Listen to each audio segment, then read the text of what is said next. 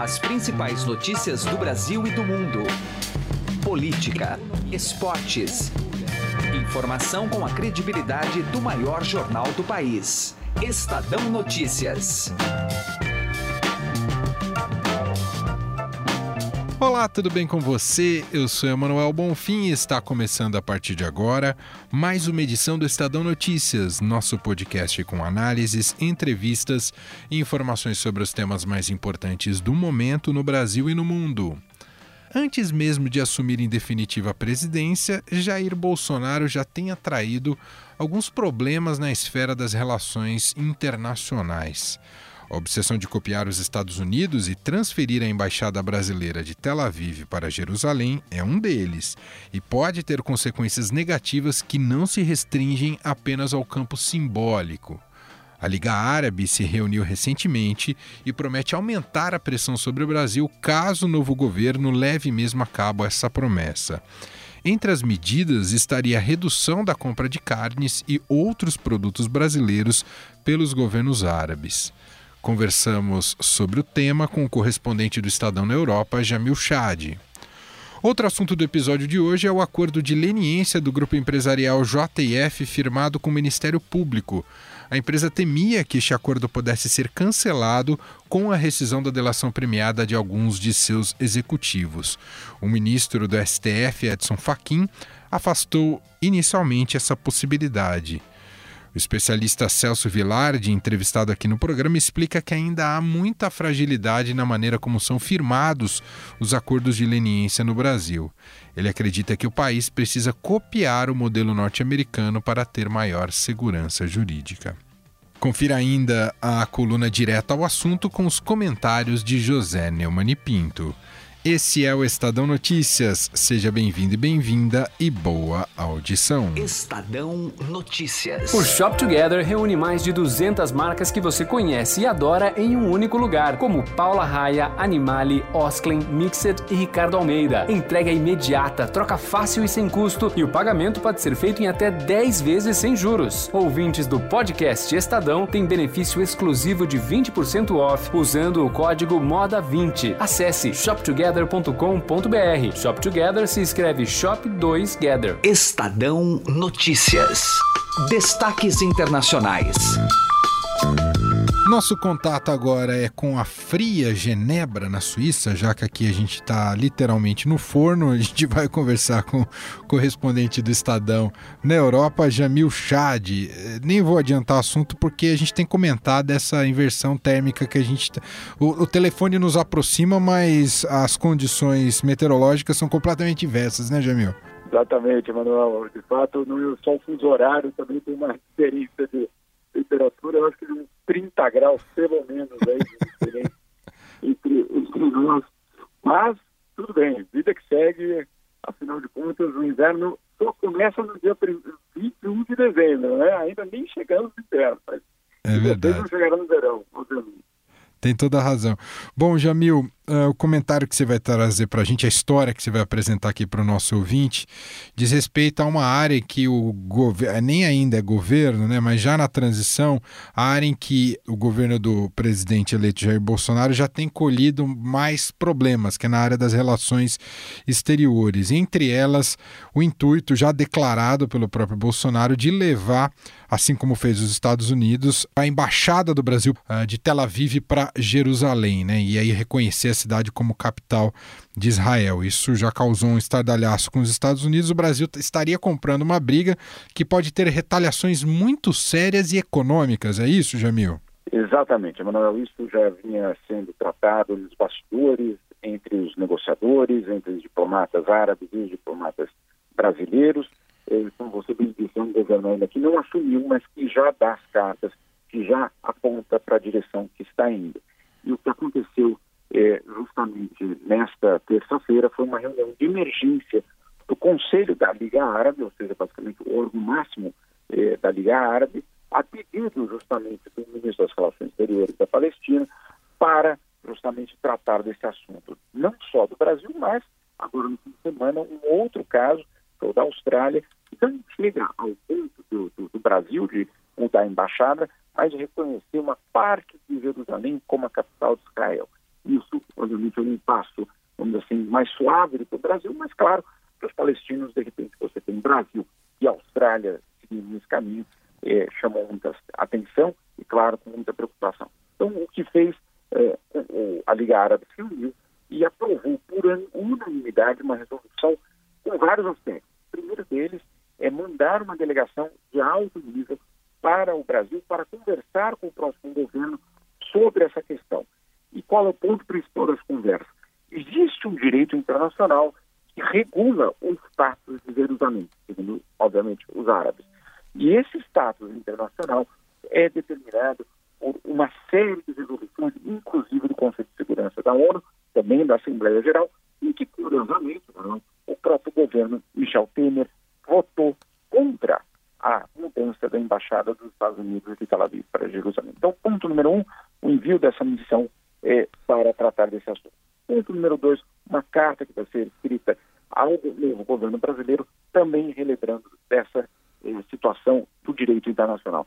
Mas tem um terceiro ponto bastante sério que dizem as autoridades palestinas, que cada embaixador em cada país árabe será convocado para dar, primeiro, dar explicações, mas para também receber um alerta.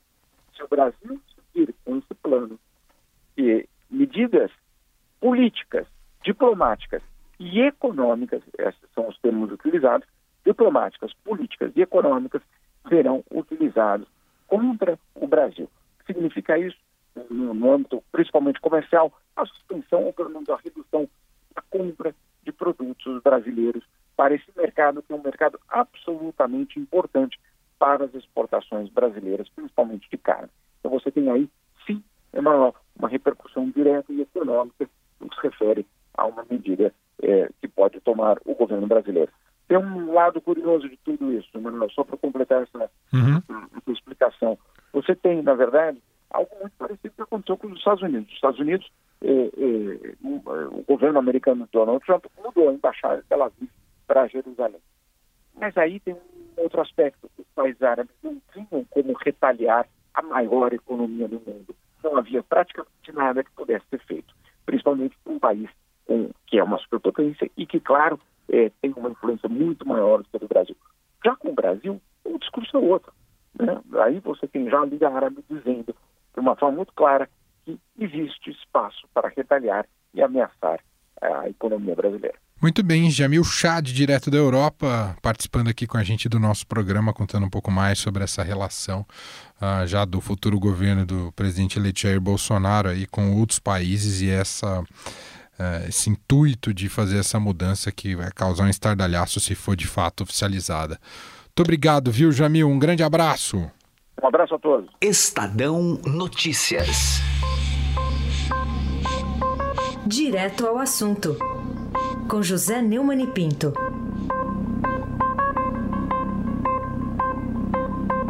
Meu querido amigo, assinante do podcast Estadão Notícias, Saiba que a vida sempre nos reserva surpresas, mas vem coisas que você já espera e ainda assim elas te surpreendem. Vejam só essa história, né? O senhor Luiz Fux liberou o César Batiste para ele ficar no Brasil sem o risco de ser extraditado e ele foi preso transportando 6 mil dólares e alguns euros, mas nem isso modificou a leniência, a generosidade da justiça brasileira. Não é? O Ministério Público Federal do Mato Grosso do Sul, através do Silvio Petergil, tentou avisar as, as ilustres autoridades judiciárias que tinham sido informados lá no seu departamento de um plano de fuga do Batiste. Prestaram atenção? Não, eu vou lhe dizer o que aconteceu. O juiz lá da primeira instância não aceitou a indicação do MP. Aí foi para a segunda instância. E o desembargador José Lonardelli, do Tribunal Regional Federal da Terceira Região de São Paulo, mandou o Cesare Battisti, assassino, condenado à prisão perpétua pelo Estado Democrático da Itália, se apresentar mensalmente à Justiça já que tinha sido dispensado de usar tornozeleira eletrônica. Pois bem, a sexta turma do Superior Tribunal de Justiça liberou geral. E quando o promotor agora contou para a G1 da Rede Globo isso, o Superior Tribunal de Justiça se recusou a dar o texto até hoje não divulgado é, dessa generosidade toda. É por causa disso que ele está solto. Mas o responsável principal, eu citei no começo, foi o Luiz Fux. O Luiz Fux que o liberou e agora o Luiz Fux que mandou extraditá-lo, avisando de que estava na hora de fugir. E durma-se com um barulho desses num calor infernal como o desta primavera aqui no Sudeste. José Neumann e Pinto, direto ao assunto. Estadão Notícias. O nosso contato agora é com o Dr. Celso Vilardi, criminalista, especialista em acordos de leniência. A gente vai falar da questão da JIF, né, do grupo empresarial JIF. O Edson Fachin disse nessa segunda-feira que eventual rescisão da delação do, do da JIF, né, uh, do acordo de colaboração premiada de quatro delatores do grupo não invalida automaticamente o acordo de leniência acertado entre a empresa e o Ministério Público Federal. Esse acordo prevê o pagamento de 10,3 bilhões de reais por parte do grupo como multa e ressarcimento mínimo pelos crimes cometidos. Tudo bem, doutor Celso? Como vai? Inicialmente, olhando um pouco de fora, faz sentido a decisão do Faquin?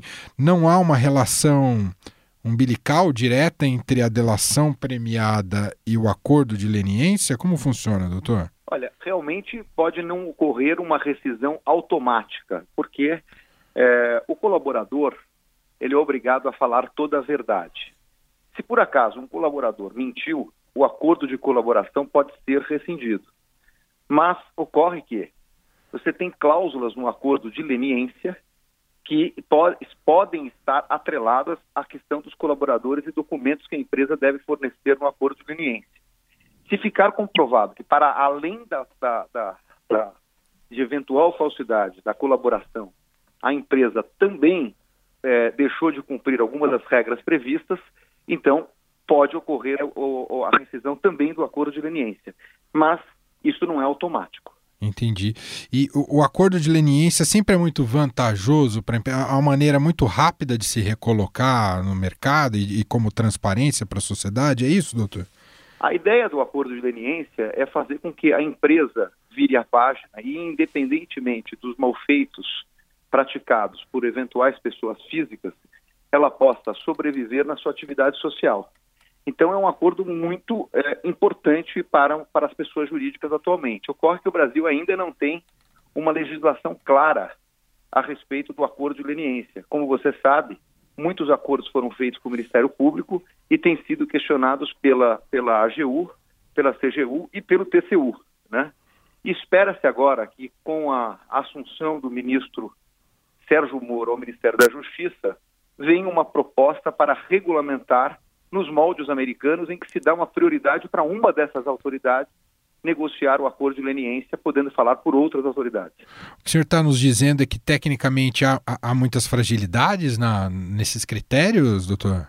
Ainda há, porque hoje em dia é, a, o próprio Ministério Público recomenda que você faça um acordo de colaboração concomitante ao acordo de leniência. Isso é natural. Por quê? Porque o colaborador conta o que fez e a empresa é, abastece o Ministério Público com os documentos que comprovam a, a, a, a colaboração do, da pessoa física. Ocorre que tudo isso é muito recente, aconteceu a partir da Operação Lava Jato, com um acordo de leniência firmados com o Ministério Público. E as demais autoridades do chamado Sistema U não têm aceitado o Ministério Público como autoridade competente para fazer todos esses acordos. Então, nós precisamos de uma proposta legislativa, repito, nos moldes do sistema americano, que dê uma prevalência para uma autoridade. Perfeito. Isso diz respeito, inclusive, a, a como chegar nesses valores finais do, dos contratos, ao quanto a empresa tem que devolver, doutor? Isso diz respeito a, a não só aos valores, como que o, a, própria quitação. Né? É, você, você tem que fazer um acordo para a empresa e você tem que ter segurança jurídica, que você vai pagar um valor e esse valor vai satisfazer toda a, a, todas as outras autoridades. O que está acontecendo no Brasil é que você faz um acordo com o Ministério Público, mas depois tem que fazer um novo acordo com a CGU. Perfeito.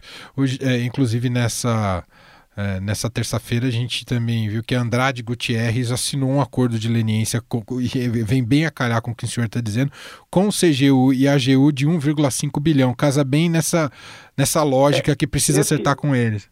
Esse é o exemplo típico. Se você verificar o caso do Andrade Gutierrez, ela fez um acordo com o Ministério Público é, lá no, no ápice da Operação Lava Jato por um bilhão de reais e ela teve que fazer uma nova negociação, desta feita com a, com a, com a CGU e com a AGU, para chegar a esse novo valor e agora sim virar a página.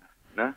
O que acontece é que se você pegar, por exemplo, o sistema americano, o DOJ e a SEC, que é a CVM americana, eles têm a prevalência para fazer o acordo.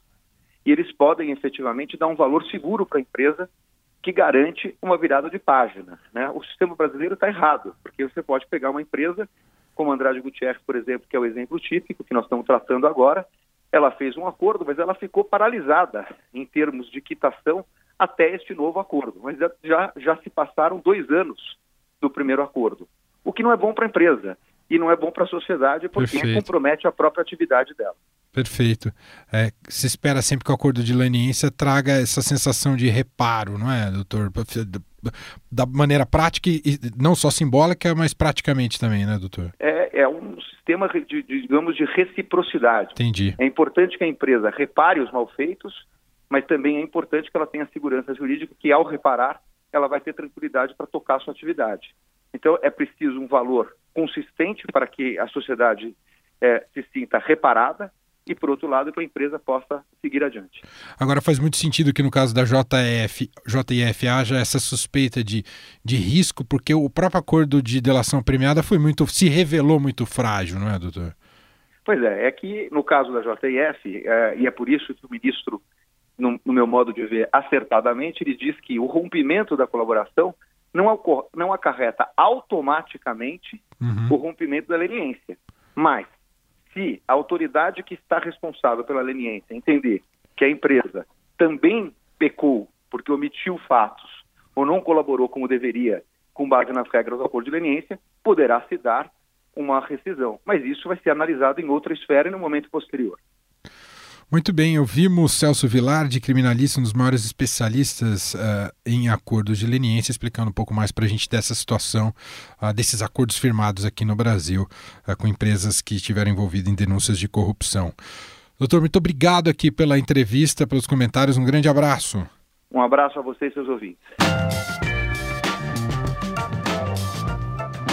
O Estadão Notícias desta quarta-feira vai ficando por aqui. Contou com a apresentação minha, Emanuel Bonfim, produção de Gustavo Lopes e montagem de Nelson Volter.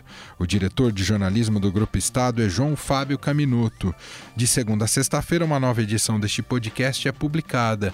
Tem tudo no blog Estadão Podcasts. Estamos também presentes na Deezer, no Spotify, no Google Podcasts e em qualquer agregador de podcasts. Para mandar seu e-mail, podcast@estadão.com. Um abraço para você, uma excelente quarta-feira e até mais. Estadão Notícias.